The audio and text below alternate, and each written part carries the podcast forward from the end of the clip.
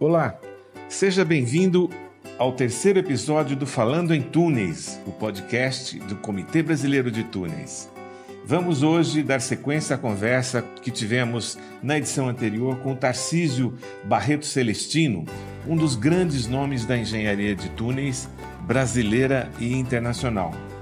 Ele nos contou sobre a sua origem, seu local de nascimento, que é Juazeiro do Norte, no Ceará. Falou também da sua vinda para São Paulo, o ingresso na Escola Politécnica da USP e pouco tempo depois a ida a Berkeley, na Califórnia, onde fez mestrado e doutorado. Hoje vamos saber como foi o retorno de Tarcísio ao Brasil e conhecer alguns dos projetos mais relevantes em que ele atuou. Eu sou o jornalista Elvio Faleiros e mais uma vez estou acompanhado por Renata Tomoyose e Tamires Camargo, da Estrada Comunicação, empresa responsável pelo, pela produção deste podcast. Vamos lá! E voltar para o Brasil desse, depois dessa experiência, né? Você saiu de um país organizado e vir para um país bem pouco organizado. É, eu. É, é, os laços familiares nesse aspecto foram marcantes. Foram marcantes. Se não fossem eles, possivelmente não, eu não teria voltado. Até porque eu saí daqui, o, a condição do Brasil era bem melhor do que quando eu voltei em 81. Em 81 já havia crise econômica, já se falava em desemprego, etc. A década perdida, né? A chamada, é, década, chamada perdida. década perdida. E pior, havia começou a violência. Então eu saí daqui em 76, a, nenhum prédio tinha grade. Isso era uhum. desconhecido, não tinha grade. Vocês duas são muito jovens. Você deve lembrar Sim, sim. Elvio, de sim. prédio sem grade, mas sim. vocês duas acho que nem sabem o que é isso. Não, de fato é. não. Então, Infelizmente. Então, imagine o que é sair de um país que os prédios não tinham grade e voltar para um país que os prédios tinham grade porque precisavam ter grade. Então, não foi fácil, Elvio voltar é o que eu E não havia aí. tantos projetos, né? Na década de 70 havia, houve muitos projetos, mas 80 eu acho que já estava um pouco já complicado. Já tinha caído, tanto que, tanto que eu que sempre pensei em voltar para o Brasil, na hora H alguém de, de tanto me dizer, olha o que você está fazendo de voltar para o Brasil, etc. E nesse tempo eu pensei, será que eu estou fazendo a coisa certa? E fui ao escritório lá dos chamados Foreign Students Advisors e, falei para eles, olha, eu queria que vocês me pedissem um visto de trabalho porque eu concluí agora que é importante para minha formação e me deram. E aí eu disse, só que minha família já voltou para o Brasil, eu então preciso ir para o Brasil e disse, sem problema, você, seu visto é válido, você pode ir para o Brasil, você tem seis meses para voltar, em seis meses você volta com todos eles, tá, enfim, Continuou? É, a minha mulher, obviamente, precisava de visto. Meus dois filhos nem precisavam, porque ambos têm, têm passaporte americano. Ah. E eu voltei, mas chego aqui, o ambiente familiar é muito acolhedor, sem dúvida. E, e bom, a Temag, onde eu voltei, ainda tinha eh, passou por dificuldades, mas naquele início de década não estava em tanta dificuldade. Eu sei que muito rapidamente eu estava bem profissionalmente e aqueles seis meses passaram sem que eu quase que tivesse me dado conta e fiquei. Uhum. Perfeito. De todos os projetos que você participou, é, Tarcísio, você já citou um deles. Que outro projeto você considera aí projeto de trabalho que você considera é, desafiador do ponto de vista técnico, enfim? Qual foi o projeto ou os projetos mais bacanas que você participou? Eu vou citar um, não pelo seu tamanho ou volume de dinheiro, mas pela densidade técnica do que aconteceu e que também foi marcante na minha na minha vida profissional. Foi a extensão norte do metrô de São Paulo. O metrô de São Paulo, naquela época, tinha um alto apreço pelos assuntos técnicos. Não estou dizendo que não tem hoje, mas as modalidades contratuais, infelizmente, deterioraram muito essa relação entre metrô de São Paulo e projetista.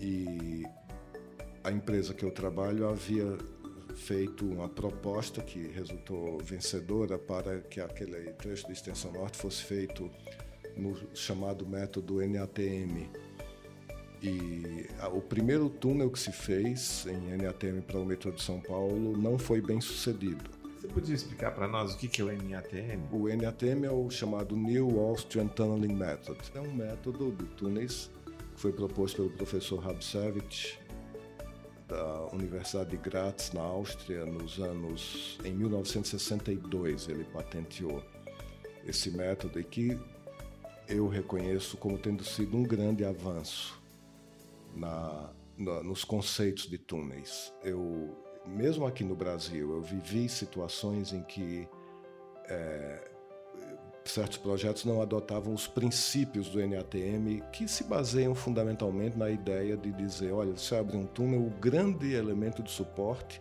é o próprio maciço. Tire proveito do maciço e ponha a casca de concreto projetado e os eventuais tirantes para ajudar o maciço, mas ele é quem vai dar conta do recado. Diferentemente de conceitos mais antigos, que a estrutura tinha que suportar a montanha que estava em cima, que seria um conceito inviável em muitas situações. Mas esse método, então, foi usado pela primeira vez no metrô de São Paulo, no, em dois túneis desses túneis do prolongamento norte, que foi um projeto que ocorreu lá no final dos anos 80, 81, não, final de 1980 para 81.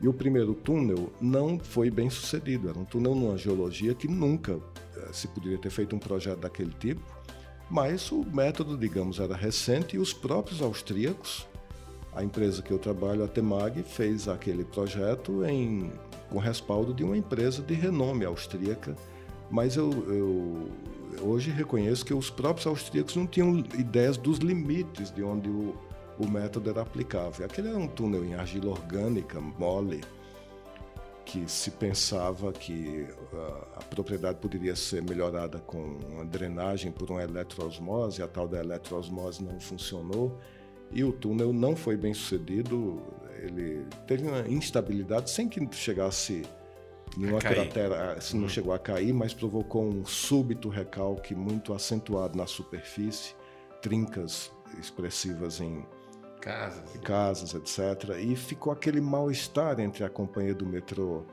e a Temag, um mal-estar muito desagradável e uma cobrança com razão da, por parte da companhia do metrô que o, o que tinha sido vendido de é, para que aquele método fosse adotado, não tinha se, não se tinha funcionado. Não tinha funcionado. E eu cheguei, eu voltei para o Brasil exatamente na época em que esse túnel estava sendo escavado e que deu esse problema e eu, eu caí no olho desse furacão porque a, o projeto precisava continuar, tinha o túnel vizinho e principalmente tinha outro túnel que ficava separado desses dois. Eram dois túneis singelos de 6 metros de diâmetro separados por uma vala de outro túnel duplo, esse outro de 10 metros de diâmetro, todos eles projetados por esse método. E aí, como é que vai, se vai para adiante com esse método que, afinal de contas, uh, se mostrou uh, inadequado?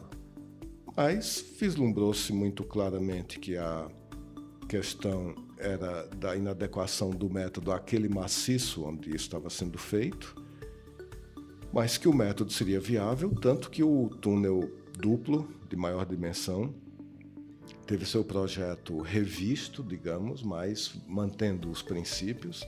E eu me tornei o coordenador desse projeto, como eu disse, caí no olho desse furacão logo de início. Logo de início. O projeto foi concluído com êxito. Com êxito e. O túnel está lá? O, não só o túnel está lá, mas com grande êxito. O, enfim, o desempenho do, do túnel foi muito bom, a ponto de que durante a obra viveu-se o que hoje, se, que já há muito tempo se chama do ATO, Acompanhamento Técnico de Obra, que é, digamos, a revisão da engenharia à medida em que o projeto vai andando. E o túnel ficou muito mais barato do que planejado inicialmente, exatamente porque se usou engenharia, se pôde usar engenharia, uma coisa que a Lei 8666 hoje não permitiria. Uhum, uhum. Não pode ficar mais barato. Não pode ficar mais barato. Não pode ficar mais caro, mas também não pode ficar mais barato. É, enfim, essa rigidez, o cipoal das nossas leis não leva nem sempre às melhores soluções. Mas a, o o uso de engenharia adequada, mostrando o sucesso daquela obra, e aqui a obra até ficou mais barata, a ponto de que a companhia do metrô disse para o empreiteiro: bom, já que tem dinheiro, você continua escavando o túnel para frente, que o coisa que a Lei 8666 também, também não permitiria, permitiria, que o escopo de uma contratação não pode ser mudado. Uhum. Mas foi um grande aprendizado aquela obra. Tarcísio, tem uma pergunta um pouco mais longa aqui. Vou pedir um pouco da sua paciência aqui. É, se fôssemos dividir o mundo quanto ao uso do espaço subterrâneo, é, poderíamos imaginar três diferentes grupos de países. E aí depois você comenta. No primeiro grupo estariam os países cuja estrutura já está madura e pronta. Desse grupo, naturalmente, participam os Estados Unidos e os países da Europa, que, que já não investem mais tanto quanto no passado, hoje, né? No segundo grupo estariam alguns países em desenvolvimento, como o Brasil, em que, a despeito da carência de infraestrutura, é, esses países não conseguem atrair os investimentos necessários para o desenvolvimento de sua infraestrutura. E no terceiro grupo, os países ascendentes da Ásia, que estão ainda investindo recursos substanciais em sua infraestrutura. É, você naturalmente viajou muito para a Ásia nesse período de três anos aí à frente da ITA. Como é que você pensa essa divisão aqui? Faz sentido? Faz. Eu, é, eu talvez só tivesse um pequeno reparo. Infelizmente, eu acho que a nossa posição é do, dos países que, que não estão fazendo. Ah, é, é, calamitosa a nossa situação de, de, de infraestrutura. Eu estou olhando aqui no meu celular, porque é um dos dados que eu, nas minhas viagens, algumas coisas marcantes eu pus no meu celular. E um deles é o dado da Índia. A Índia é um país de uma economia pode ter um PIB de ordem de grandeza parecido com o nosso, mas com a população tão mais alta e problemas sociais tão mais sérios, a condição de a renda per capita deles é muito menor do que a nossa. Mas é um país que se deu conta da importância da, da infraestrutura, assim como a China. Uhum. China, daqui a pouco eu falo mais da China, mas eu estou pegando a Índia porque é um, um país de renda per capita bem mais baixo que o nosso, com problemas uh, sociais bem mais sérios do que o nosso, mas que entendeu temos que ter infraestrutura. E até praticamente o ano 2000, Nova Delhi não, nem Nova Delhi, nem Mumbai, as principais cidades, e muito menos as outras, não tinham metrô. Uhum. Então, o metrô é algo que começou naquele país no ano 2000. E o dado que eu tenho no meu celular da isso deve ser uma viagem que eu devo ter feito talvez o ano passado. Naquele momento, Nova Delhi já tinha 213 quilômetros de metrô para quem começou a fazer metrô no ano 2000. Uhum. Vamos só comparar. Anos, menos de 20 anos. Em menos de 20 anos. Vamos comparar com São Paulo, começou a fazer metrô nos anos 70 e até hoje não tem 100 quilômetros de metrô. Uhum. Uhum. Então, é, é essa comparação me perturba muito. Ao eu ter sido presidente da ITA e ter. Não é só que eu viajei para o Nova York, Paris e Londres, onde também as coisas são bem diferentes, é verdade, mas eu estou falando de Índia. Uhum. Falando de Índia. A cidade do México é outra cidade, outro país de renda per capita mais baixo do que o nosso. E a cidade do México tem quase 300 quilômetros de metrô. Esses começaram a fazer metrô antes, junto conosco, nos anos 70. Mas por que é que São Paulo, com toda a sua pujança, o Brasil, com todo o seu é, peso, capacidade, recursos naturais, etc., não conseguimos tirar o pé da lama nesse assunto da infraestrutura. Uhum. Então, é, é, lamentável, porque isso se reflete muito na, não é só na qualidade de vida, se reflete na capacidade do país de gerar emprego. É claro, é, é, é, é, com base na infraestrutura que a atividade econômica anda. E com a infraestrutura tão eh, carente como é a nossa, a nossa capacidade de gerar emprego é muito baixa.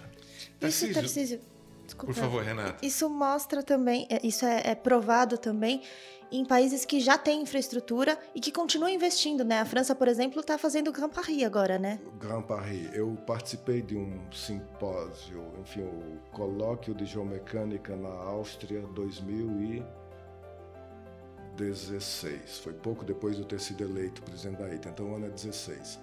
e havia na abertura daquele evento uma pessoa importante do governo lá da, da organização da Comunidade Europeia.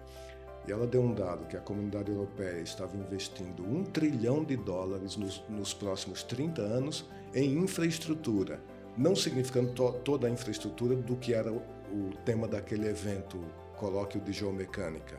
Obviamente, essa infraestrutura tem tudo desde aeroportos, é, comunicações, uhum. uh, nem todos os assuntos seriam ferrovias ou túneis, mas grande parte disso seriam ferrovias ou túneis. Mas o que me chamou a atenção foi a razão que ela disse. Ela disse a comunidade europeia tem já uma qualidade de infraestrutura muito boa, principalmente na Europa Central, Europa Ocidental, não tanto no leste e mesmo na, na Ocidental, se a gente pega Portugal, uh, ainda, ainda existem carências. Mas ela disse, a Europa Central em particular tem uma qualidade de infraestrutura muito boa, mas nós sabemos que a Ásia hoje investe muito em infraestrutura e se nós não investirmos, o eixo é, da economia sai daqui. Ou seja, olha a visão. Uhum, uhum. Olha a visão, investindo onde já existe infraestrutura, mas não podemos perder o bonde e investimento de um trilhão de dólares, isso não significando todo o investimento também de governo, mas somando tudo, investimento claro. privado de governo, um trilhão de dólares em infraestrutura em 30 anos. Uhum. O Hugo, no, no, último episódio aqui do Falando em Túneis, né, o Hugo falou, por exemplo, do investimento da Itália, onde foi o, último WTC, o, uhum. o, Congresso Mundial de Túneis, e eu não me lembro o número, mas ele citou também impressionado uh, o, o, investimento que estava sendo feito em algumas estações de metrô, inclusive uh, valorizando também a questão da arte ali, né? É. O Hugo Rocha, ex-presidente do, do CBT, do Comitê Brasileiro de Túneis. Exatamente. O metrô de Nápoles, em particular, ele deve ter citado a estação a famosa, ganhou um prêmio da ITA. Ou seja, as estações de metrô têm de ser bonitas. Uh, e muitos metrôs no mundo mostram isso. O, o, metrô de São Paulo, nesse aspecto, eu não tenho lá grande admiração. Não tem muitos exemplos, né? Não, não. Eu acho... Ultimamente até que se uh, põe um pouco mais de tempero na, na, no aspecto estético das estações, mas fica a, a dever. Se a gente pega a linha 2 indo para leste, podia ser melhor. Vamos e venhamos. Tarcísio, é, a gente viveu é, um período, né, na década de 70, especialmente, no Brasil, mas no mundo inteiro, em que se construía, em que o, o foco era a civilização do automóvel. Né?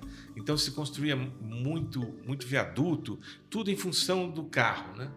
E é, essa visão deu em grandes complicações para a vida das pessoas, né? Porque o transporte ficou, o tráfego nas cidades ficou muito complicado, as pessoas usam carro, mas ficam paradas dentro dos seus carros, né? E algumas cidades já já tem há décadas já estão percebendo isso, começaram a valorizar os transportes coletivos, especialmente o metrô, e naturalmente para que também não se criem estruturas enormes aéreas, né? prejudicando a cidade, os metrôs são, são em, túneis. Você falar um pouco desse contexto? É, o, eu, eu era criança nos anos, ah, sei lá, eu, se eu me lembro tipicamente, anos final dos anos 50, talvez eu já não. Não, vamos dizer que eu comecei a ver esses números nos anos 60. Anos 50 eu era pirralha que não, não pensava nisso. Mas me lembro muito bem que havia um número que dizia: nossa, os Estados Unidos têm.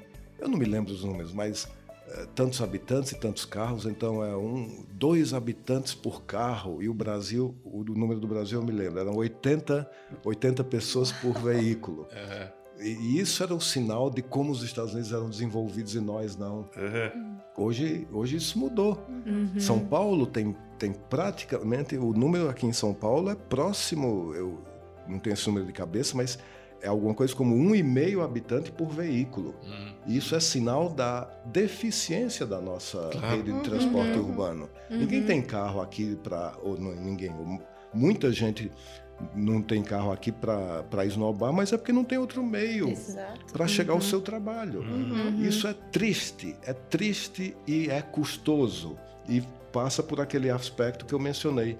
Isso impacta na nossa incapacidade como nação de ter um custo custo país, custo Brasil baixo, a ponto de atrair investimentos que nos gerem é, trabalho, economia. Que, que... E como você vê isso no mundo? Quer dizer, tem exemplos interessantes, por exemplo, de Boston, que derrubou aquele minhocão lá deles lá e fez um túnel, né? Isso. Com uma área externa. E a Ásia também acho que está fazendo muita coisa. A China faz centenas de quilômetros de metrô por ano, enfim.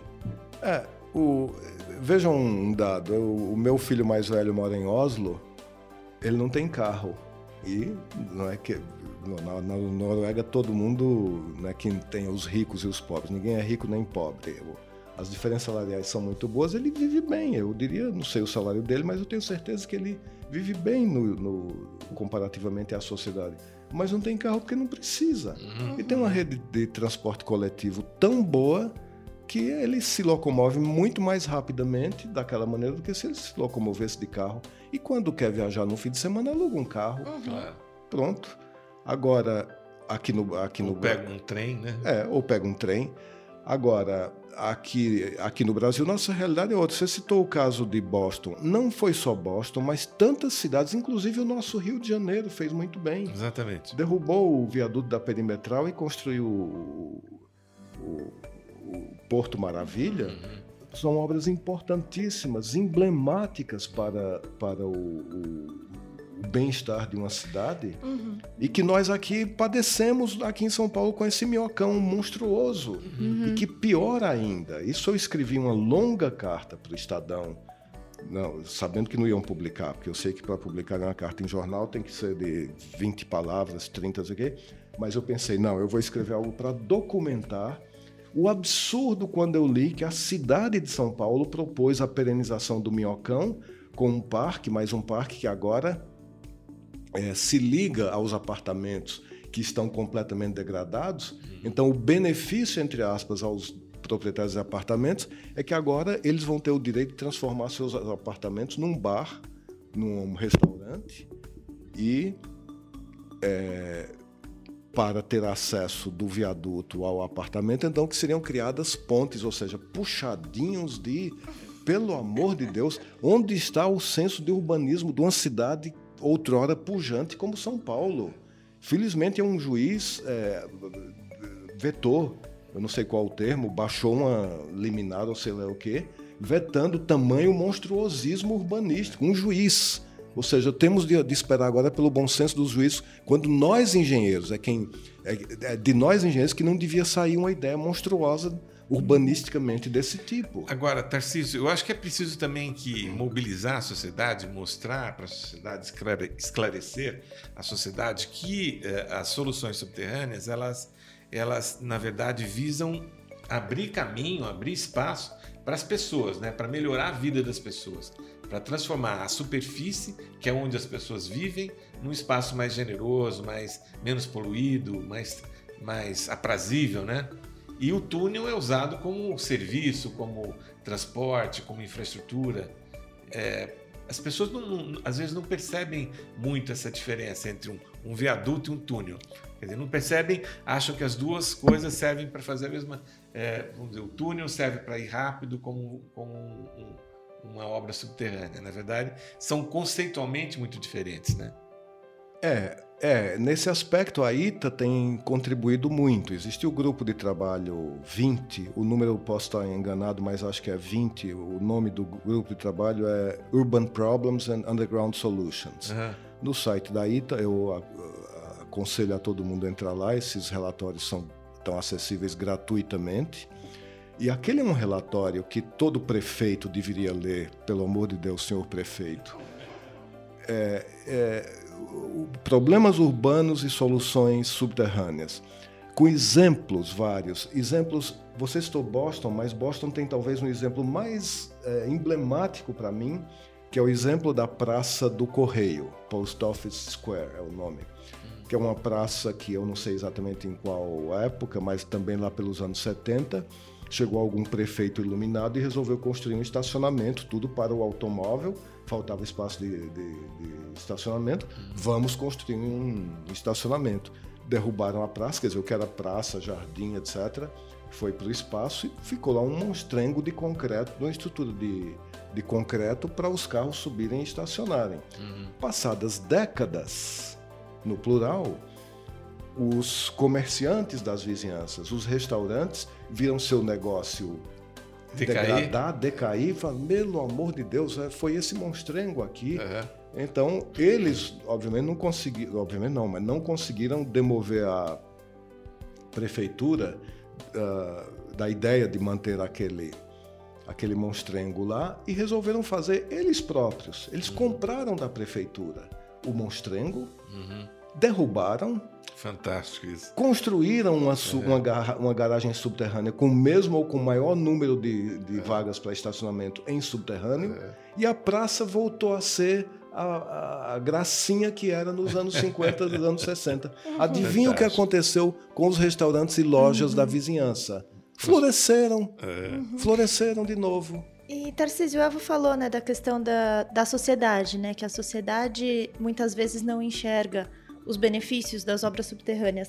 E em relação à atratividade de investimentos, essas obras têm atratividade para investimentos internacionais? Tem, tem, de novo, agora sua pergunta foi tal que me fez lembrar de uma palestra que eu ouvi num congresso da ITA, pouco importa qual, não, até sei dizer, 2005, por aí, em Istambul, possivelmente, em que os, os coreanos mostraram esses números, o que, que mudou na cidade de Seul com obras subterrâneas. Mostraram com números. Isso para engenheiro, eu que sou engenheiro, adoro números. Então, eles pegaram a cidade de Seul, que é outra cidade onde a rede de metrô tem mais de 400 quilômetros. Começaram a fazer metrô na mesma época de São Paulo. Detalhe, naquela época, a Coreia do Sul tinha uma renda per capita alguma coisa como 20% mais baixa do que a renda brasileira, um país pobre, mas decidiu investir seu pouco dinheiro em duas, primordialmente, em infraestrutura e em educação. E está aqui o que são eles 40 anos depois. E nós onde ficamos. Então a renda per capita deles era 20% mais baixa do que a nossa, hoje é 15% mais alta. Se os números não são esses, é muito próximo disso. Por quê? Porque exatamente fizeram, entre outras coisas, 400 quilômetros de linha de metrô. E aí eles mostram com números o que foi o impacto de terem feito tanto metrô. Então eles pegam bairros onde não foi feito, onde não chegou uma linha subterrânea de metrô, e outro bairro onde chegou. O que, que aconteceu com esses dois bairros, do ponto de vista de economia? Número um, o IPTU do, do bairro onde chegou o metrô subterrâneo, muito mais alto, 30% mais alto, eu quero dar números, ordem de grandeza, 30% mais alto do que aquele bairro onde não chegou o metrô subterrâneo. E mais importante, eles deram um exemplo. Neste bairro aqui, onde fizeram o metrô, foi lá que a Microsoft escolheu para a sua sede da regional, é, no, no, não é só no país, mas enfim, uma sede importante da Microsoft. Uma empresa que é, zela, digamos, na hora de pensar onde é que vai pôr os seus funcionários, não vai pôr embaixo da Avenida São João, embaixo do Minhocão. Te garanto que não, de maneira nenhuma. Exatamente. Então, não só a economia vai melhor e o, o terreno se valoriza, e se valoriza porque a população tem o benefício de, em vez de gastar duas horas pendurado num ônibus, agora chega ao trabalho em meia hora civilizadamente, mas também é já que isso é um trunfo, empresas de, de grande nome vêm se instalar nessa região. A mesma coisa aconteceu com o, o, o, o viaduto de Boston Artery, desculpe, esqueci o nome, você citou, Elvio. Uhum. Onde também empresas, tudo isso consta do, do relatório da ITA que eu estou mencionando, empresas vieram se instalar e vem se instalar, e isso gera emprego. É a atividade econômica que roda mais fácil. Não é com o Minhocão e a Avenida São João lá embaixo que você vai gerar. Que destruiu a Avenida São João, destruiu. Santa Cecília, os bairros, Exatamente. Santa Cecília. Exatamente. Eu tinha, eu pensei, eh, até fui ver essa possibilidade de fazer aquela palestra dos coreanos me inspirou a, pensar, a fazer o, o, estudo contrário aqui. Uhum. Era o impacto negativo do minhocão no nosso IPTU, etc. Uhum. Pegar o que era IPTU de Santa Cecília e Avenida São João nos anos 60, pegar um bairro semelhante e comparar. Até pensei, bom, vou fazer um trabalho como esse, envolvi um pequeno trabalho de pesquisa, etc. Esbarrei que não, não enfim, não foi fácil e, e desisti da ideia. Mas não sei se desisti completamente, não. Eu deixo como sugestão que alguém pegue isso para que a gente tenha em mente, tenha consciência de quanto nos tem custado acumulativamente ao longo de décadas o prejuízo de um minhocão na cidade de São Paulo. Pessoal, fica aqui a sugestão do Tarcísio. O terceiro episódio do Falando em Tunis está chegando ao fim e essa conversa, no entanto, continua ainda no próximo episódio com muitas coisas interessantes que o Tarcísio vai nos contar. Obrigado, até lá. Se você gostou desse podcast Falando em Tunis, compartilhe com seus amigos e colegas e até a próxima edição.